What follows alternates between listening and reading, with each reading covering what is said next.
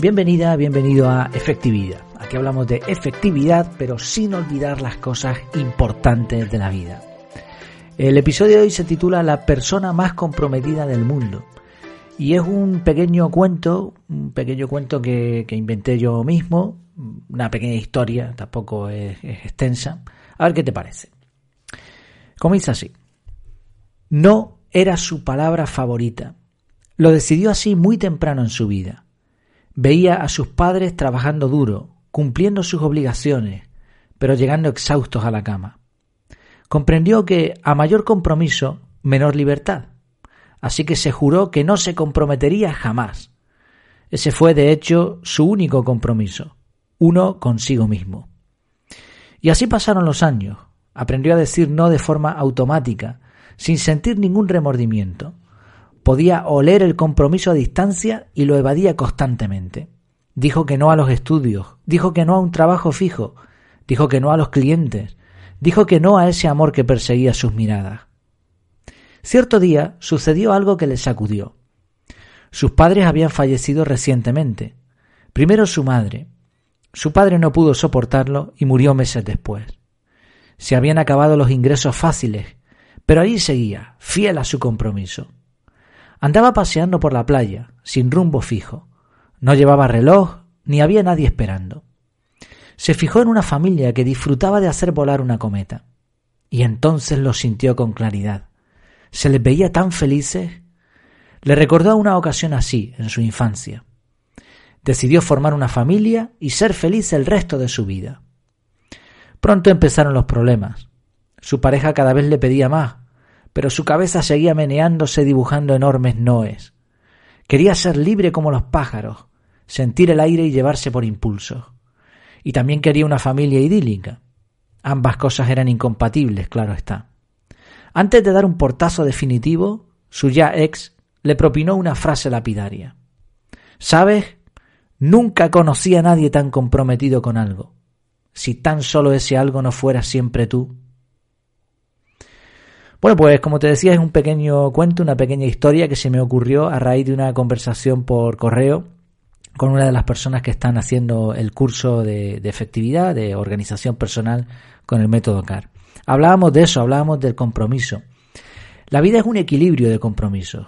Todo lo que hacemos y lo que no hacemos son decisiones. Puedes evitar comprometerte con algo, pero entonces no podrás recibir los beneficios de ese compromiso. Quizá el ejemplo más poderoso y que se narra un poco en esa pequeña historia es el de ser padre. Si decides tener hijos, estás firmando un compromiso para toda la vida. ¿No quieres ese compromiso? Bueno, pues entonces no podrás disfrutar de la felicidad de tener hijos. Obviamente hay quien no puede tener hijos aunque quiera el compromiso. Otras veces hay compromisos que no podemos acceder a ellos. Pero en la mayoría de los casos se trata de una decisión, ya sea en un sentido o en otro, ya sea por acción o por inacción. Es el compromiso lo que hará que seas constante con algo, que dediques tiempo a aprender, a practicar, que sigas hasta que lo consigas. Durante años, y, de eso iba un poco la conversación que tenía con esta persona, eh, yo me he preguntado, y creo que es una pregunta que, que muchos nos hacemos, ¿por qué hay personas que deciden buscar la efectividad personal y sin embargo a otras personas, aún con perfiles parecidos, pues es como si no les importase este tema nada en absoluto. Pues bien, la clave está en el compromiso. Es como si hubiese una medida estándar de compromiso para todo ser humano, como si nos, nos hubiese repartido una capacidad de compromiso y ahora cada persona fuese gastando ese compromiso de diferente manera. La persona poco efectiva también se compromete, lo que pasa que con otras cosas. Y hay algunas cosas interesantes, algunas ideas interesantes con respecto al compromiso. Aparte de que tú puedes decidir en qué te comprometes, o, por qué te comprometes, mejor dicho, si te comprometes con muchas cosas al mismo tiempo, vas a perder enfoque y te saldrá todo peor. Si te comprometes, si te comprometes perdón, con pocas cosas, podrás tener resultados brillantes, pero vas a tener que decir que no a más opciones. Puedes comprometerte con cualquier cosa, literalmente. Y aquí también hay otra idea. Algunos compromisos van a ser más útiles que otros. Y en esto estoy convencido de que la efectividad personal, comprometerse con ella, ayuda. Y ayuda mucho, porque es como aprender a aprender. son cosas que te van a ayudar a potenciar el resto. Así, si tú vas a tener otros compromisos, aprende efectividad, porque te van a servir, te va a servir para eso. Efectividad es hacer las cosas mejor, con más eficacia, con más eficiencia, gastando menos tiempo y menos recursos.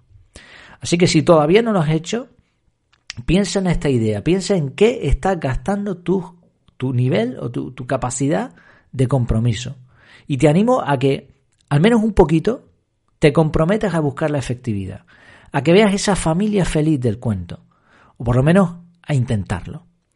No te vas a arrepentir ni tendrás que ver marchar buenas oportunidades mientras recibes un portazo. Por cierto, cuéntame tu caso, explícame qué te parece, explícame cómo te va con la efectividad. Si ves que tu compromiso no es suficiente, si crees que te puedo ayudar, efectividad efectividad.es. Muchas gracias por tu tiempo, por tu atención y hasta la próxima.